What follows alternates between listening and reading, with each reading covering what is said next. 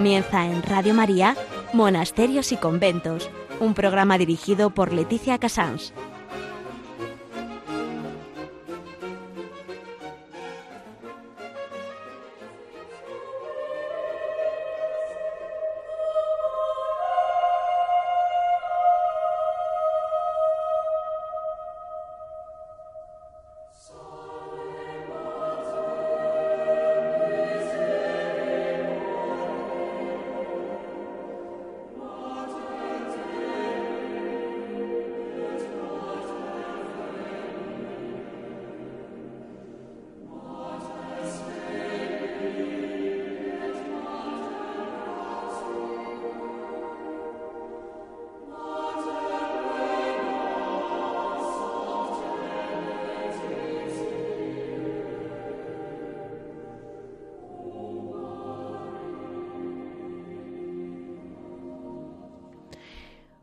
Buenos días, son las 11, las 10 en Canarias. Estamos en este lunes de Pascua en Radio María y comenzamos monasterios y conventos. Eh, hoy eh, vamos a hacer un, programa un poco especial, el Locus Pachis, que ustedes saben que hago de vez en cuando, porque me parece que con la deseada agitación religiosa que hemos vivido todos los que hemos seguido por lo menos la radio y, y las calles de muchas de nuestras ciudades, debe ser también, para nosotros nos enriquecerá muchísimo saber cómo han vivido esta, mm, este, este triduo pascual hasta esta resurrección desde el monasterio, mm, monasterio del Cister, el gran monasterio de San Pedro de Cardeña. San Pedro de Cardeña es uno de esos monasterios medievales en que, quitando cuando los hombres realmente se proponen destruir, que ha habido sus fases historias, históricas terribles, realmente es como si las piedras hubieran estado siempre vivas allí. Eh, hoy en agenda voy a recordarles muy por encima eh, pues la, la primera fundación del Cister y vamos todo el tiempo de la mano, tenemos la enorme suerte de poder estar todo este programa de la mano del padre Roberto, prior del monasterio, abad, padre abad del monasterio de San Pedro de Cardeña, que nos va a guiar un poco él eh, cómo ir pues recordar el carisma del cister, entrar en la historia, en la historia del monasterio, que es un espectáculo, y luego su hora de labora, porque claro, los monjes ya saben ya saben ustedes que los monjes luego no paran. Este mm, es más o menos el resumen para hoy, 18 de abril, y de verdad les deseo que con este Día de la Resurrección, además de felicitarles a todos, les digo que mm, es muy emocionante ver cómo los monjes desde ese aparente silencio, desde esa falta de ruido, a lo mejor han vivido con una alegría alucinante mm, este lunes de Pascua. Así, ya saben que para cualquier duda, Después comentamos y seguimos adelante con este programa en que vamos a empezar por los tres primeros, o mm, se recuerda como los tres primeros fundadores.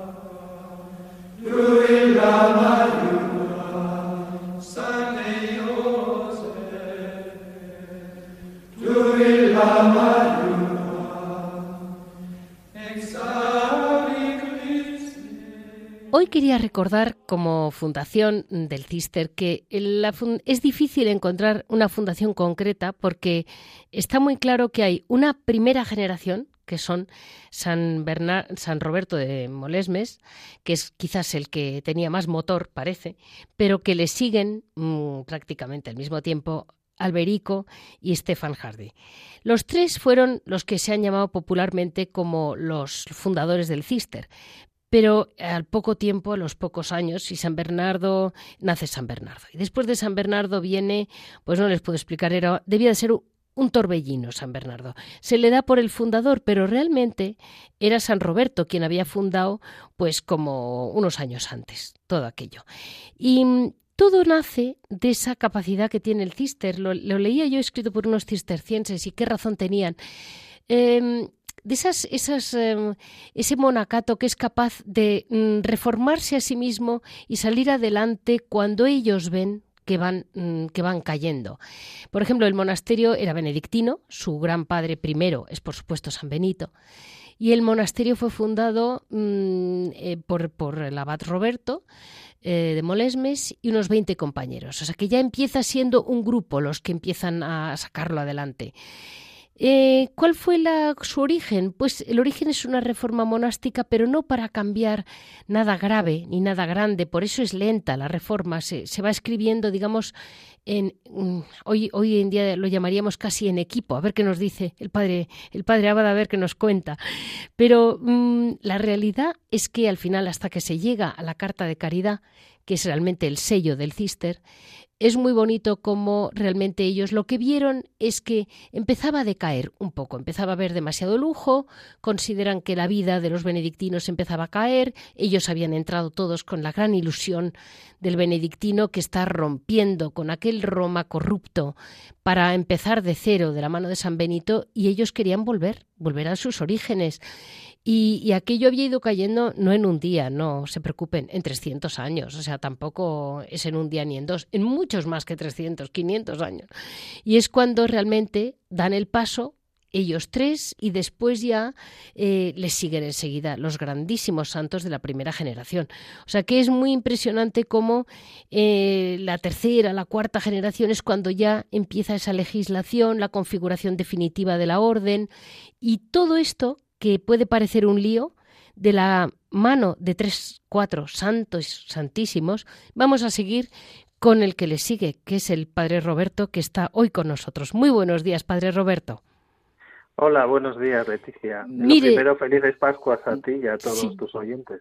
Gracias. Y mire, yo no sé eh, como la, entra, la, la creación del cister están en equipo, yo no sé muy bien si lo he sabido resumir o he sabido resaltar suficientemente la santidad tanto del abad Roberto como mm, de Stefan Hardy como de los mm, de San Alberico. Sí, la verdad que lo has hecho muy bien. muy bien. En realidad era, era todo un grupo de, monjes que vivían en Molesmes, de un monacato benedictino tradicional. Las crónicas antiguas no dicen que fuera un monasterio especialmente relajado, pero sí que estos, este grupo de, monjes tenía el deseo de acercarse más a la regla de San Benito. Como tú has dicho muy bien, en los cinco años de historia, desde que la regla de San Benito comenzó, pues, pues eh, se fueron apartando un poquito de la regla, ¿no? Y estos quisieron eh, volver a su literalidad, por decir así. Y eso fue el, el inicio de, de, su, de su marcha hacia Cister. También hay que ubicar el, primer cister en el movimiento de la reforma gregoriana de aquella época, que era un movimiento de reforma enorme. La Iglesia en los siglos anteriores, en el siglo X, incluso la primera mitad del siglo XI, pues estaba como arrojada a las manos del poder secular, ¿no? Y los príncipes ponían eh, párrocos, obispos, etcétera, ¿no? Y entonces con los, los papas de la Reforma Gregoriana, pues eso acabó y se generó un movimiento de espiritualidad en el pueblo y entre los monjes muy grande. Entonces Cister también se ubica allí, ¿no? Con un deseo grande de pobreza, seguir desnudos a Cristo desnudo, decía, decían ellos. Sí. Y un deseo de devolver a la regla de San Benito. Pero fue todo un grupo el que salió, el que ideó, ideó formar y fundar Cister con San Roberto a la cabeza como tú has dicho muy bien. Es que mm, realmente es muy impresionante ver mm, eh, cómo cuando brota la santidad, eh, eh, en, caso, en el caso del Cister es precioso ver cómo salen juntos y llegan a santos todos. Sí, sí, sí. la verdad que así es. Sí, o sea que mm, tenemos que seguir siempre ahí, ¿no? Con la mecha encendida, terrible. Sí, sí, sí. La verdad es que la, la vida humana y la historia, pues es, es, una sucesión de subidas y bajadas, ¿no? También en la Iglesia, porque al fin y al cabo estamos hechos del mismo barro. Y entonces es, es un volver siempre, no inventarse nada, sino volver al Evangelio, volver otra vez al Evangelio, ¿no? Sí. Y es, es siempre lo mismo, pero siempre es nuevo. Cada generación como que tenemos que hacer otra vez ese, ese proceso de nuevo. Y en el siglo XI, al final, Cister se fundó en el 1098, al final de ese siglo fueron estos, estas, estos monjes que, que realmente idearon un sistema que ha perdurado en el tiempo. Fíjate, llevamos ya nueve siglos y medio casi, desde que Cister, Cister empezó y bueno, ha habido de todo también, como en toda historia humana, pero, pero aún así, pues con sus más y sus menos, sus subidas y sus bajadas, ¿no? Y realmente es, yo pienso que es una obra del espíritu, si no, no hubiera perdurado hasta, hasta ahora. Pues así, una vez, digamos, encendida la mecha por estos primeros mm, grandes santos, la verdad, eh, vamos a, dar paso, mm, después de un poquito de música de la época, por cierto, vamos a seguir adelante con lo que es realmente el carisma de los monjes cistercienses.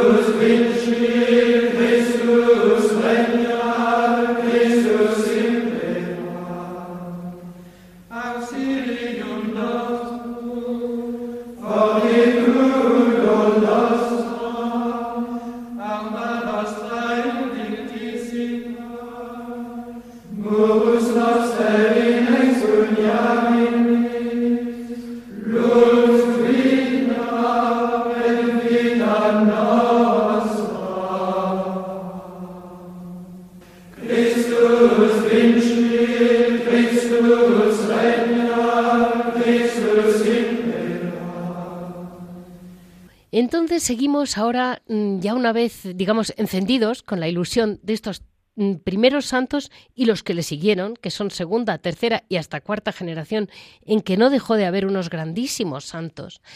Eh, digamos, mm, Padre Abad, ¿qué fue realmente la gran reforma que aportó el cister a la Iglesia? Porque siempre esas grandes reformas tan inspiradas suelen al final traer, como usted decía muy bien, una cosa que ha durado mil años, algo tendrá. claro, sí, sí. Lo que, lo que querían los primeros fundadores de Cister claramente era, era volver a la, a la regla de San Benito, que eran las que observaban pues todos los monjes occidentales en aquel tiempo. Sí. Volver a la regla de, de San Benito, más de, decían ellos, más de cerca, seguirla más de cerca o con más de forma más estricta y así pues eh, pues ellos veían lo que era la regla de San Benito y lo procuraban cumplir. Pero claro en su tiempo eh, cumplir lo que decía la regla de San Benito no era algo que estaba al uso. Por ejemplo que unos monjes trabajasen con sus manos en los campos talando árboles cultivando la tierra etcétera era algo sumamente mal visto, porque eso lo tenían que hacer los, de, los del vulgo. Los, eh, la gente que se dedicaba a rezar tenía que rezar, como hacían los coloniacenses, ¿no? Todo el día prácticamente, prácticamente la iglesia, con la laus perendis que llamaban. Y los que se dedicaban a guerrear, pues a guerrear. Y cada uno, digamos que esa sociedad estaba muy, muy estratificada. Y que unos monjes se pusieran a, a cultivar la tierra, aunque lo dijera la regla de San Benito, realmente no entraba en su cabeza, ¿no? Pero ellos, dice, aquí, aquí está escrito esto, nosotros queremos seguir a San Benito porque es nuestro padre y lo vamos a hacer. Y bueno, sí, sí tuvieron que aguantar, tuvieron que aguantar, pues, pues bueno, burlas y, en fin, muchas cosas por parte de, no solamente de la gente, sino también de eclesiásticos que no, no, no llegaban a entender eso. O sea, que, ellos qué cosas, ¿eh? Cada época lo que realmente, lo que ven mal, ¿verdad? Sí, sí, sí, bueno, es así la historia, ¿no? Pero es muy curioso. Y aún hoy, aún hoy nosotros seguimos ese estilo de vida, ¿no? Sobre todo, sobre todo los cistercienses de la estrecha observancia. Seguimos trabajando con nuestras manos, la tierra, la, ganadería, etcétera. Y aún hoy no se entiende del todo, porque siempre nos dicen, ¿qué hacéis vosotros ahí cultivando lechugas? ¿No tendríais que estar más bien predicando, confesando y tal? Sí, es verdad. Bueno, es ¿eh? nuestro estilo de vida y ahí creemos que también el mundo se salva cultivando una lechuga o echando estiércol a, para que crezcan las, las, las habichuelas, ¿no? Es nuestra, nuestra forma de colaborar al reino de Dios. Es silenciosa, escondida, pero que está, nosotros creemos que es plenamente, plenamente fructífera en las manos de Dios. Sin duda. Entonces, estos monjes lo que querían era hacer esto, ¿no? Entonces recortaron el oficio divino, que era larguísimo en aquella época, ¿no? Los monjes se pasaban en la iglesia muchísimas horas descuidando pues la, la lectura espiritual, descuidando el trabajo.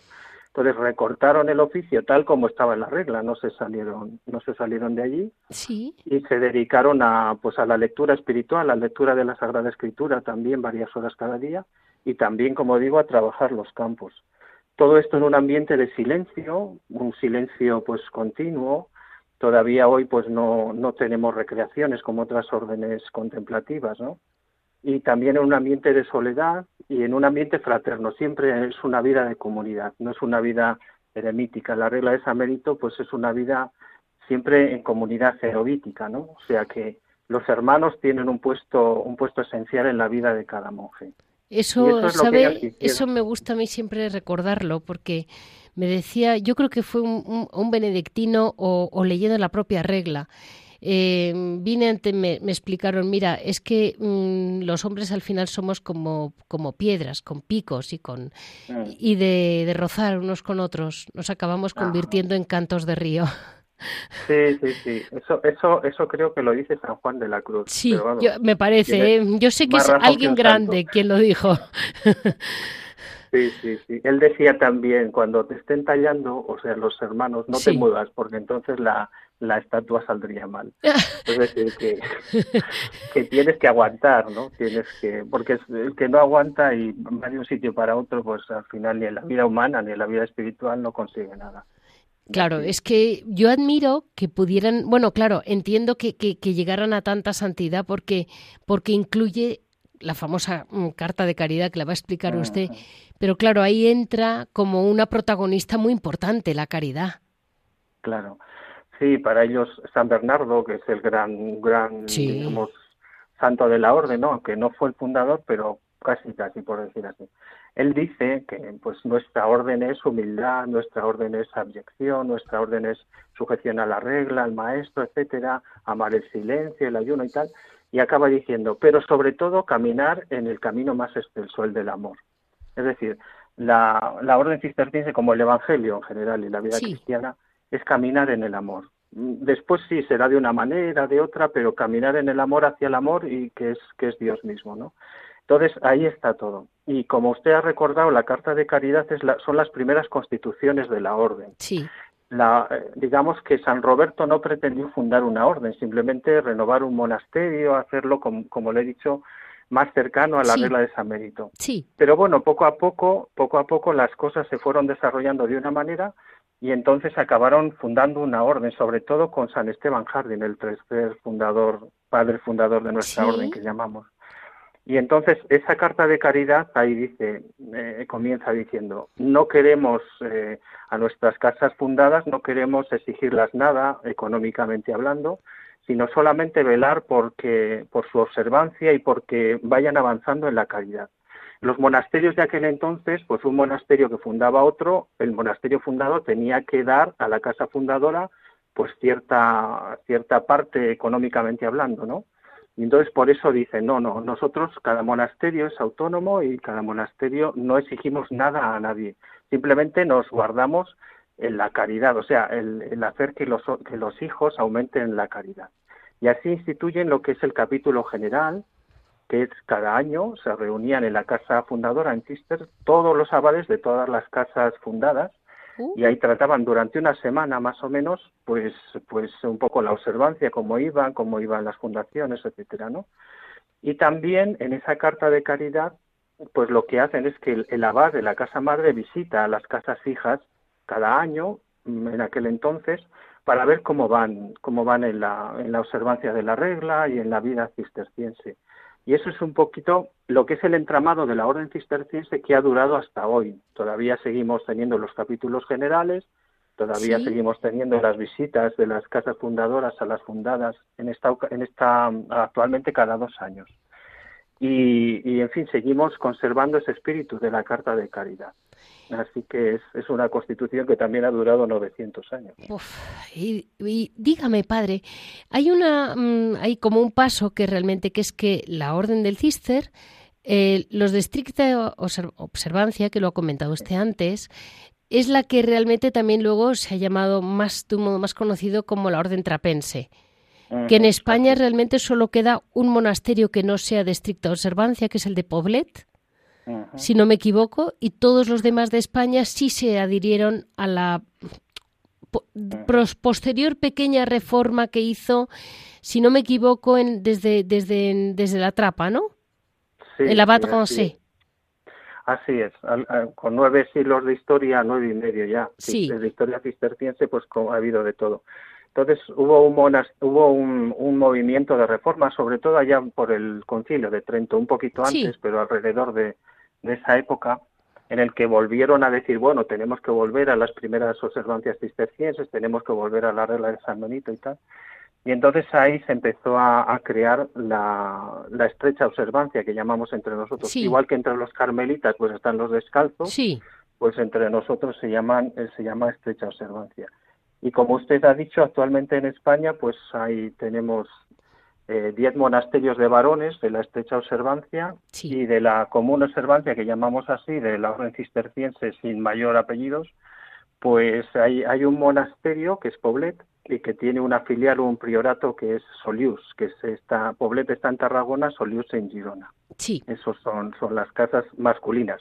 Las femeninas, pues también hay. No se preocupe que las, las, femeninas encuentran su hueco conmigo en Radio María siempre.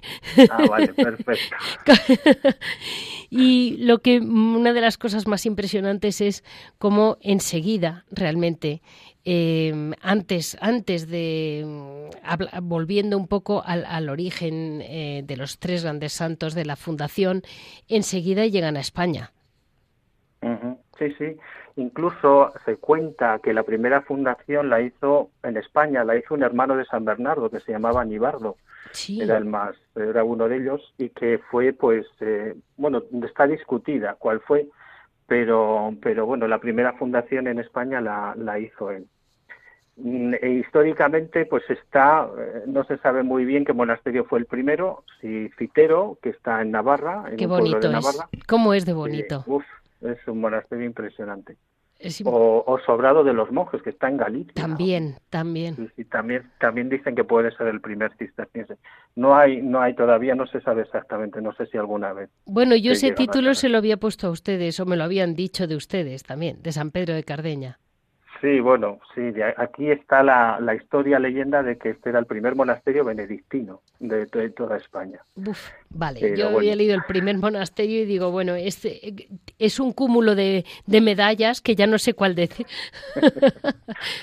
sí, sí, Pero realmente, mm, San Pedro de Cardeña, eh, ¿cómo es? A ver, ¿cuándo empieza su fundación, padre? Porque es muy impresionante.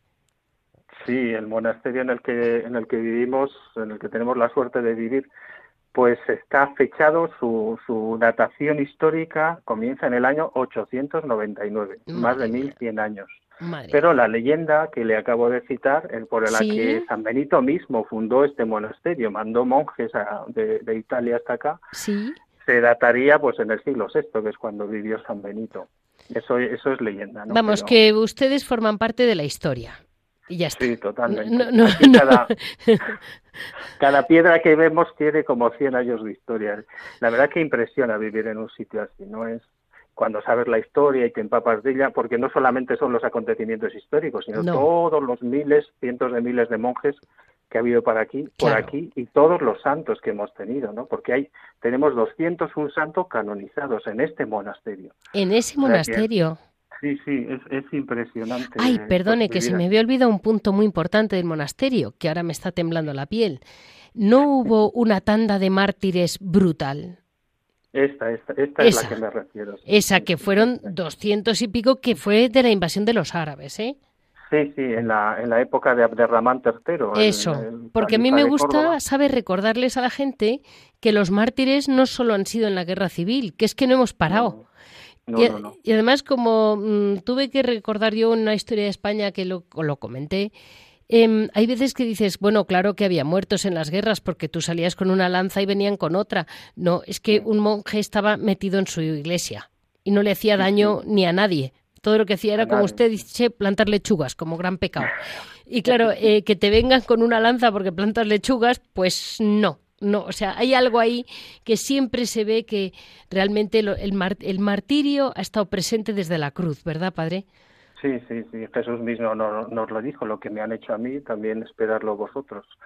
Más o menos dijo esas palabras, ¿no? Sí. Y aquí en el monasterio, bueno, con la dominación árabe, toda esa época, sobre todo en, el sur de, España, pero también aquí en el norte, sobre todo hacían racias, racias en verano y, bueno, asolaban todo lo que pillaban a su paso. Y aquí parece que ocurrió el día 6 de agosto del año 934.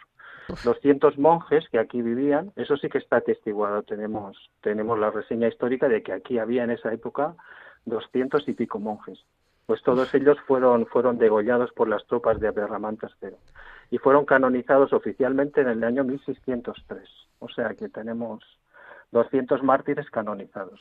Pues Padre, vamos a, digamos, cerrar un poco página para la gente de lo que es el mundo medieval que yo hay veces que cuando la gente me dice, uy, es que es muy antiguo, y digo, es que todo lo que es medieval tiene un algo de más abierto al mismo tiempo.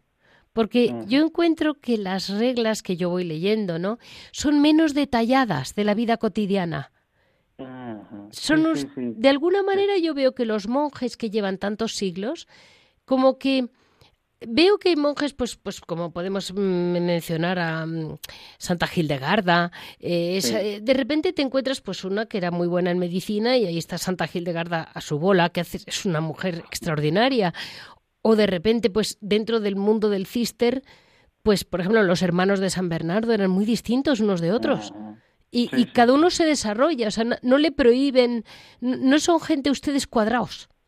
No, no, no. San Bernardo mismo lo dice. Dice, en el monasterio hay unos que se dedican más a la lectura, otros al trabajo, otros más a la oración, otros más hondados al silencio, otros al ayuno. Y dice, considerad todo, lo de todos como vuestro, porque hay una máxima en la vida comunitaria nuestra que dice, lo de cada uno es de todos y lo mío es de, de cada uno, ¿no? O sea, lo de los demás revierte en mi favor y lo, lo, que yo tengo, espiritualmente hablando, me refiero, también revierte en favor de los demás. Entonces no hay una única, digamos, camino para todos, ¿no? Incluso dentro de la misma vida, sino que cada uno tiene su, su forma de, de ser y sobre todo de orar.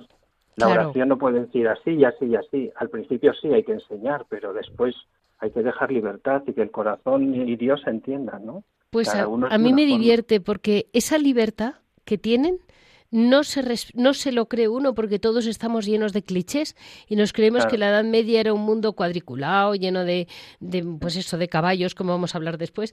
Eh, pero la realidad es que eh, son ustedes muy abiertos, muy libres. O sea, es una maravilla porque pueden desarrollar realmente su personalidad, la que Dios les haya dado. En general sí, en general sí, dentro de un estilo de vida, pero después hay, hay un respeto por la persona como, como creada, como hijo de Dios que somos, ¿no? Sí. Y un respeto pues también por las cualidades que Dios ha puesto en cada uno. El mismo San Benito en su regla dice que, que si hay artesanos en el monasterio desarrollen su trabajo y que y que lo hagan y que no se ensoberbezcan pero que lo desarrollen no y que cada uno y el abad, el abad se tiene que adaptar a cada uno, es decir, que son los caracteres son muy diversos, son gente diferente, etcétera, ¿no? Entonces, de, sí que hay un estereotipo de que el, monje es, eh, pues, eh, pues todos por el mismo camino, todos eh, cortados con la misma, con el mismo rasero, pero no, no es así. Aquí Aquí las personalidades, como usted dice, son diferentes y también las maneras de ir hacia Dios son diferentes dentro de un mismo estilo de vida. Y eso es, eso es hermoso porque, como usted ha dicho antes, usted ha dicho antes, pues somos piedras que nos vamos moldeando poquito a poco y unas, unas con otras nos vamos haciendo como cantos rodados, ¿no? Eso es lo hermoso de la vida comunitaria. Es un don, pero a la vez es un reto. Cada día te, te exige, te exige salir un poquito más de ti para encontrarte con el hermano.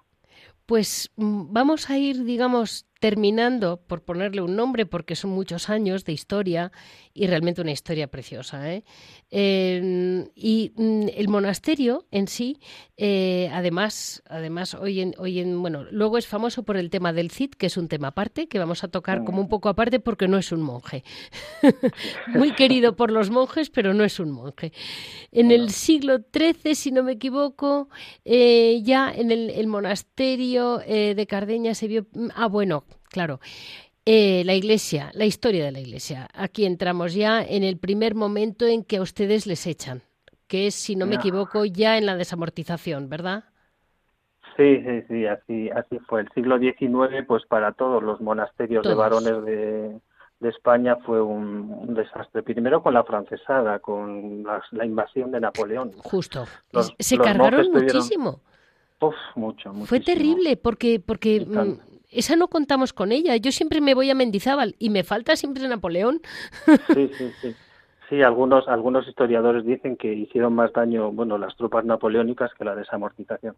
Realmente aquí en el monasterio en concreto, en este monasterio, en el de Carreña, las tropas napoleónicas hicieron mucho daño. Los monjes tuvieron que salir, estuvieron como siete, diez años fuera y, en realidad acabaron quemando el monasterio. Y sobre todo quemaron el archivo que había aquí, un mm. archivo, se puede imaginar, pues muy antiguo, impresionante y prácticamente desapareció todo. Fue una auténtica lástima. Pero bueno, en fin, la historia es así. Es así. También hay que mirar la parte positiva. Nos, nos quitaron de, muchas cosas que tendríamos que guardar si las tendríamos.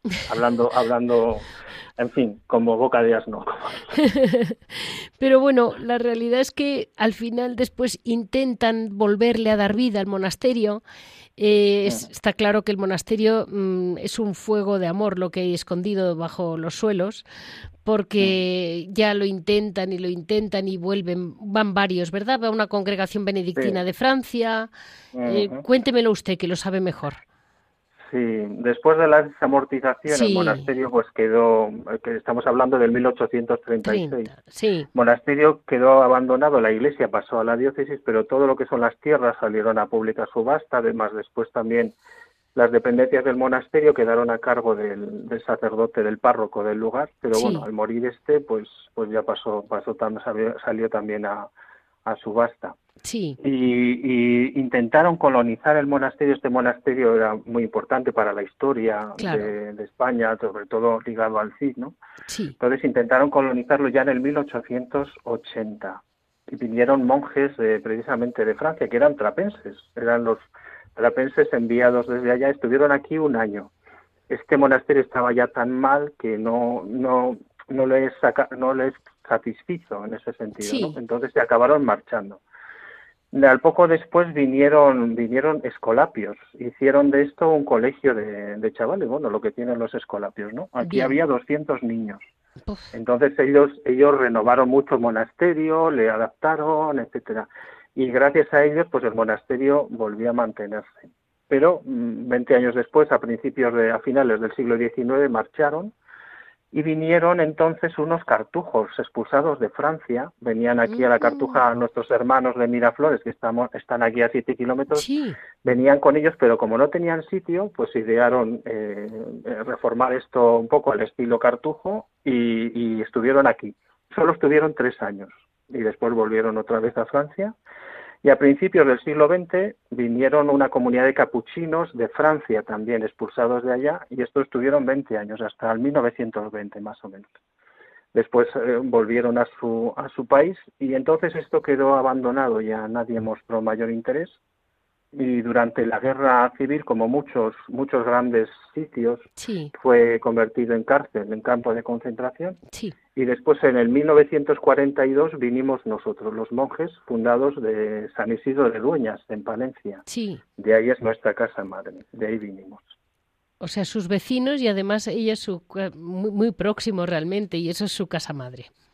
Eso es, estamos a una hora de camino prácticamente, sí. La que, nos, la que nos ha dado a todos a San Rafael Arnaiz. Eso es. Que tiene, que tiene su programa en la radio y es tan querido, ¿verdad? En España hoy en día, que es una ilusión. Es impresionante. La verdad es que sus, sus escritos son sumamente sencillos, se leen, bueno, sencillamente, ¿no? Y, y tiene una espiritualidad impresionante. Decía, decía un dominico que era el, el místico por excelencia del siglo XX. Y bueno, bueno, no lo sé, cada uno tendrá el suyo particular, pero, pero bueno, sí, la verdad es que sí que... Sí, sí, completamente. Pues mire, digamos que ya situados, ahora vamos a, centrarnos en lo que es la historia, que tiene una parte de leyenda o, romántica muy divertida, que es el monasterio propiamente, y, vamos a, a descansar y a ir asimilando todo lo que realmente la riqueza de San Pedro de Cardeña con un poquito de música.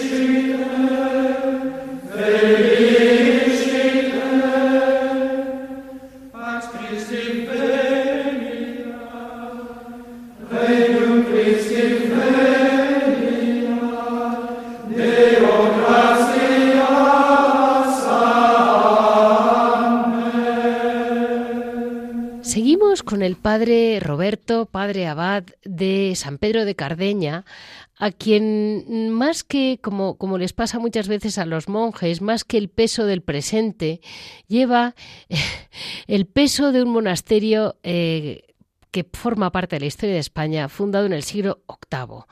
Claro, eso no es una cosa que se lleve un día, porque luego, eh, bueno, pues, pues eh, no es lo mismo que ser un padre de tres o cuatro o dos hijos, sino que es eh, formar parte de una cadena importante que es la de los distintos abades interrumpidos por la historia que nos ha contado él de, de, los del Cister en España. padre, qué ilusión poder estar con usted. Ahora vamos a dar, yo creo que un poco de sorpresa para una parte de, nuestros oyentes, porque hoy para darle un poco de color a este lunes de Pascua, eh, les comento que eh, San Pedro de Cardeña, además de ser lo que es esa casa espiritual que a tantos hombres ha llevado a Dios, eh, fue pues el, el, gran hogar, fue donde tuvo su corazón guardado el Cid Campeador. ¿Es así, padre? Sí, sí, realmente el monasterio está ligado con, el, con la historia de Cid Campeador, pues, pues totalmente. Ya en vida, pues, pues el Cid y el monasterio tuvieron bastante relación, pero sobre todo a partir de su muerte. El Cid murió en el año 1099 y a los tres años quedó enterrado aquí prácticamente sin, sin ningún contratiempo hasta el siglo XIX. Después, en el siglo XIX, con todas las marejadas que pasaron los monasterios en España, pues los huesos del Cid también, digamos que que se, se menearon un poquito. Total, que ahora están en la Catedral de Burgos, pero realmente él, él había dejado allí a su mujer y a sus hijas. Sí, bueno, durante él, eh, su vida es muy azarosa, ¿no? Entonces él tuvo dos destierros y en el último de ellos, que fue el destierro definitivo por parte de su rey, que era Alfonso VI, pues dejó a su mujer y a sus hijas aquí en el monasterio, al cuidado del abad que había entonces. Sí. Y, y entonces sí, sí, realmente tuvo, tuvo su, su mucha relación. Todavía conservamos la, la, memoria de unas casas que tenía el Cid eh, pegadas al monasterio. En el claustro más moderno del monasterio, que es del siglo XVIII, ahí está una leyenda eh, tallada en piedra con esta inscripción. Aquí, aquí estuvo, estuvieron las casas del Cid hasta el año 1711 el cine del siglo XIX, sus casas parece que perdón, parece que perduraron hasta el siglo XVIII, ¿no? Y pero sí, su mujer y sus hijas estuvieron acá. Y ya digo, eh, Cid acabó conquistando Valencia a los musulmanes, entonces su mujer y sus hijas fueron para allá y cuando murió, pues su mujer, doña Jimena, trajo sus restos acá, acá quedó enterrada ella y acá quedaron enterradas también también sus hijas y su hijo. Tuvo un hijo que se llamó se llamaba Don Diego. vale. Y hay una torre que se llama la torre mm, que popularmente se conoce como la torre de Doña Jimena. Sí, sí, sí. Es la, la parte más antigua del monasterio. La llamamos, más que de Doña Jimena, la llamamos Torre del Cid, porque es del siglo XI, es el siglo donde vivió el Cid.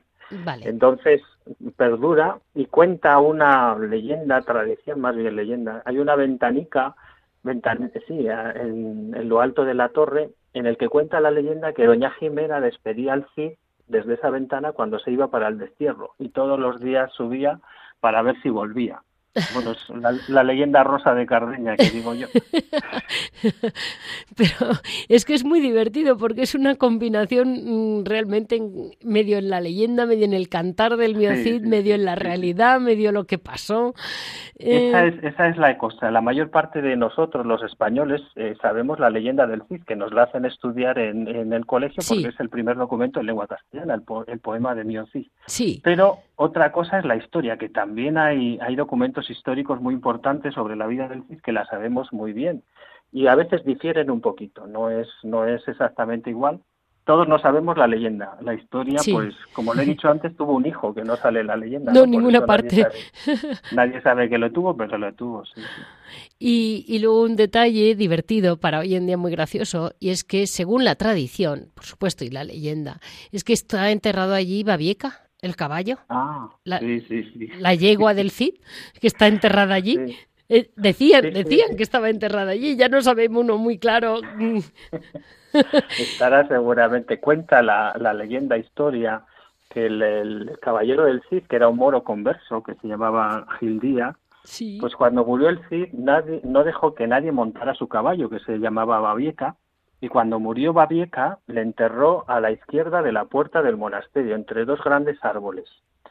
Entonces, bueno, siguiendo esta leyenda historia, el duque de Alba en los años 30 hizo excavaciones para ver si encontraba, si encontraba los restos de Babieca, no encontró nada más que dos grandes tocones y puso un hito de piedra pues diciendo pues, las excavaciones que había que había realizado y demás no esa es. Qué, qué, qué, historia, tan divertida la verdad. Para es un complemento mm, romántico que le da.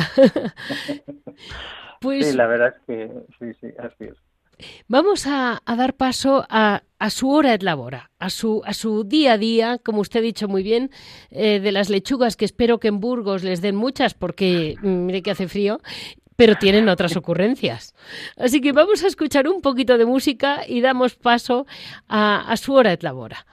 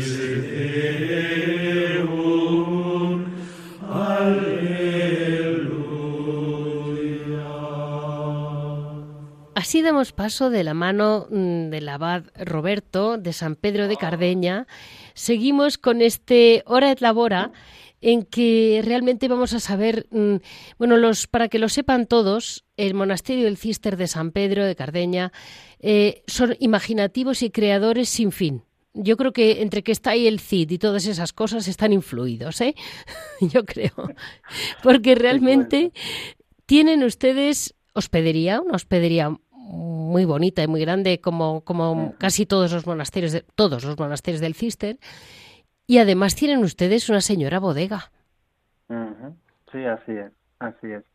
Nosotros trabajamos y nos eh, digamos que, parte de nuestra vida es el trabajo, el trabajo sencillo, humilde, como manda la regla de San Benito. Ahí dice San Benito literalmente, serán monjes cuando vivan del trabajo de sus manos. Pues eso procuramos hacer. Y entonces tenemos una hospedería, ahora en Semana Santa pues ha sido tremendamente frecuentada, ¿no? Se llena hasta arriba, con alrededor de, de 30 plazas. Y después tenemos una bodega, una bodega muy antigua, que ya es, eh, las, vamos, los documentos atestiguan que los monjes de Cardeña tenían viñas ya en el siglo X. Uf, y la, la bodega es de aquella época, la, la parte más antigua del siglo XI, por ahí. Los monjes, los monjes que siguen la regla, de la regla de San Benito pueden beber un poco de vino cada día. San Benito dice literalmente en la regla, es, un padre excepcional. Aunque leemos en nuestros padres que el vino no es nada propio de monjes, sin embargo, como en estos tiempos es imposible hacérselo comprender, convengamos al menos en beber con moderación sin llegar hasta la ebriedad. entonces, como los monjes pueden beber un poco de vino, pues casi todos los monasterios antiguos tenían bodega aquí en el, en el sur de Europa, vamos, sí, en el sur de Europa. Sí. Y entonces aquí este monasterio también también tiene tiene su bodega que la conservamos. En la mayor parte de los monasterios ha desaparecido y la tenemos en uso como parte de, la economía nuestra, ¿no? Para, para sobre todo restaurar el monasterio, porque lo que son nuestros gastos personales pues son mínimos. No, claro. Y además tienen eh, licores, licores que venden en, tienen una tienda online, le comento a nuestros nuestros oyentes que tienen una tienda online con muchos productos, pero vamos, tienen miel también, si no me equivoco. Sí, sí, sí. Y, licores varios que deben de hacer ustedes también. También tenemos, tenemos un licor, que la fórmula es muy antigua, es del siglo XVIII. Aquí en el monasterio, como casi todos los monasterios antiguos, tenían monje farmacéutico, que hacían pues medicinas pues para los monjes, para los peregrinos, los huéspedes, los que trabajaban en el monasterio. Y aquí sabemos que hubo monje farmacéutico hasta finales del siglo XVIII. Entonces, de aquella época nos dejó una fórmula que era de que, hoy es el licor, ¿no? Pero que era como un reconstituyente, como, como un para fortalecer a las personas débiles y demás. De hecho, está, está elaborado con 28 ingredientes, entre hierbas, especias, frutas, incluso lleva un poco de incienso, o sea que tiene, tiene de todo. Y último detalle muy actual para este mundo, y es que ustedes tienen la cerveza de Cardeña. También, sí, hace, hace pocos años también ideamos, ideamos pues sobre todo pues eso para para tener algún, algunos fondos para arreglar el monasterio pues sacar una fórmula de cerveza propia. Entonces la hicimos imitando un poco a nuestras a las cervezas de nuestros hermanos en, en el norte de Europa belgas holandeses etcétera. Claro. Y bueno, pues va, va teniendo sus salidas. Y había leído yo que había un monje escocés por medio. Esto es, más que monje, este es, este es laico, ¿no? Es un, ah, vale. Es un cervecero escocés que, que aquí en España hace mucho y él es el que nos ha hecho la fórmula, que es una fórmula propia, solamente es para nuestra cerveza. Y realmente está, está muy buena. Pues yo, la verdad es que me, hizo mucha gracia cuando lo leí, porque, porque, claro, en Centro Europa hay más, pero en España yo creo que es el único monasterio que ahora tiene cerveza. De momento sí. De momento. Y bueno, mm, que lo sepamos todos, que España es el único país del mundo que produce más vino que cerveza, pero bebe más cerveza que vino. O sea que mm, eh, tienen que aprovechar ustedes el filón porque es lo que hay. seguro que la venden, seguro. Sí, claro, claro. Pues mire, padre Roberto, terminamos este programa precioso en que realmente se sigue de su mano. No sé muy bien en qué siglo estoy, le voy a decir la verdad. Cuando salga de Radio María no sé muy bien si voy a saber conducir, pero eh, la realidad es que hay una persona que nos acompaña todo el camino, que hoy celebramos la alegría de Nuestra Señora porque, porque acaba de resucitar el Señor y ¿Cómo es la, gran devoción mariana? Eh, de la mano de San Bernardo no puede ser de otro modo, pero desde el principio empieza la orden, ¿verdad? Tener una gran devoción a la Virgen. Sí fue. Realmente, toda, sobre todo San Bernardo fue el que más marcó con, sus familias marianas, sus oraciones tan preciosas. Sí. Pero, pero desde el principio hasta hoy, la devoción mariana es, es, es el marchamo de la orden. De hecho, cada vez que rezamos el oficio litúrgico, son las siete, siete, siete oficios cada día, al final de ese oficio, o al principio, depende de monasterios, pero siempre en alguna parte rezamos una antífona, una oración, una aclamación a Nuestra Señora. Y es todos los días constantemente, ¿no? Después cada monje pues reza personalmente el Santo Rosario y en fin, tenemos otras devociones personales, ¿no? Y también leer los escritos de San Bernardo alusivos a la Virgen, pues bueno, te dejan sentados en, el asiento. Son impresionantes. Sí, la verdad es que San Bernardo impresiona, ¿eh? Sí, sí, sí. Los escritos son... Sí, sí, es, Él, él, él era, bueno, era, era un, un, maestro consumado en el arte de escribir. Ya él había sido de familia aristocrática, y su educación había sido muy buena. Y durante toda su vida, pues estuvieron, no solamente él, sino sus compañeros, los primeros cistercienses, los primeros padres cistercienses, pues legaron a la orden un patrimonio espiritual impresionante. Y bueno, en cuanto a la Virgen, tiene las homilías sobre la Virgen Madre, la homilía del acueducto, que compara a María pues con un acueducto que nos trae la gracia de Dios hasta nosotros, ¿no? La homilía del Misuset, famo famosa, la Anunciación, le decía a María, ¿qué esperas? ¿Qué te detiene? Di ya tú sí, que estamos todos pendientes de tu boca y después esas famosas palabras de, si, si, las tentaciones agitan la barquilla de la barca de tu vida, mira la estrella, invoca a María, no se aparte María de tu boca, no se aparte de tu corazón. Y pues un día como hoy, padre, un día como hoy, ¿cómo lo viven ustedes los monjes? Porque claro, mm, después de ese corazón roto, eh, ¿cómo debió de ser para ella la noticia? Pues eh, ciertamente no, no, no, yo pienso que no llegamos a comprender totalmente el corazón de María, porque ella era una mujer sin pecado, ¿no? Nosotros estamos, quieras que no, metidos en el pecado desde que nacemos. Entonces, no podemos comprender hasta el fondo el corazón de María, pero, pero sí que el Evangelio nos intenta traslucir un poquito, ¿no? Como ella lo guardaba todo en su interior, dice, y lo, daba vueltas, ¿no? Y lo meditaba a la luz de la palabra de Dios. Y bueno, sí, sí, realmente eh, ella, digamos, percibiría algo en su, en su, en su corazón, en su mente, ¿no? Y, en fin, y este día de, la resurrección, pues de alguna manera comprendió el gran, en un, en un vistazo comprendió todo lo que había sido la vida de Jesús, ¿no? Que ella también tuvo que hacer su camino de fe, como nos dice el Evangelio y el, y el Vaticano II también, ¿no? Sí. Y comprender todo lo que era la hondura del misterio de Jesús, pues yo pienso que, que fue, vamos, es una cosa personal, ¿no? pero pienso que sería en el encuentro con el resucitado. ¿no? Pues mm, me alegro muchísimo, me alegro que hayan tenido la, hospedería llena, eh, me alegro que sigan con el corazón tan vivo y que este gran monasterio del Cister, la verdad es que es un regalo que nos hacen a todos, estando ahí, dándole vida, eh, manteniendo la vida cisterciense en España y, sobre todo que bueno que, mm, es que realmente mm, hay veces que yo pienso es que como que no nos lo merecemos y por otro lado dices es que está Dios entre nosotros ah, desde el cielo seguro que les ven Sí, sí, sí, sí. Nosotros nos, nos, sentimos, nos sentimos totalmente guiados por el Señor. Nuestra vida no tiene otro sentido si no es desde la fe porque no estamos aquí ni para hacer vino, ni para cultivar una huerta, ni para nada, ¿no? No. Sino simplemente para, para vivir desde la fe y, desde el amor que Dios nos tiene, ahí está todo.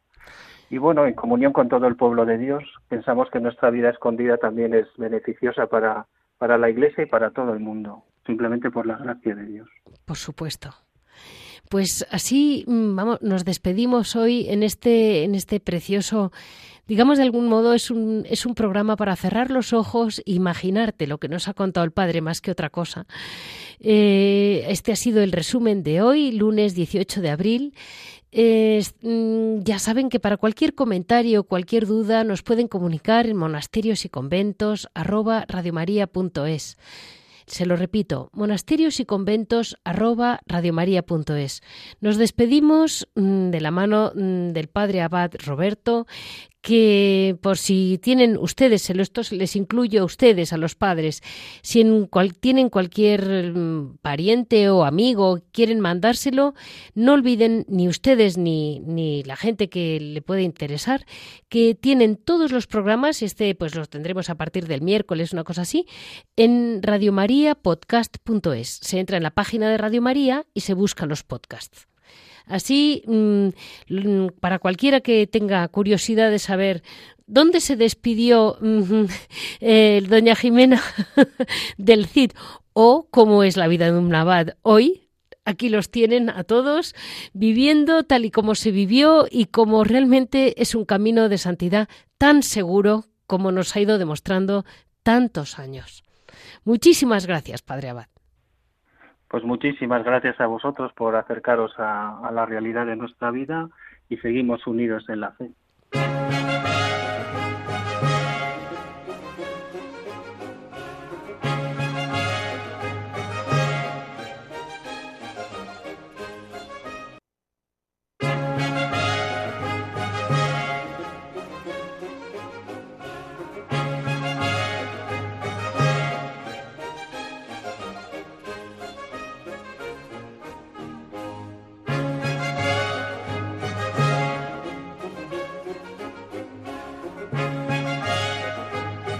Han escuchado Monasterios y Conventos, un programa dirigido por Leticia Casans.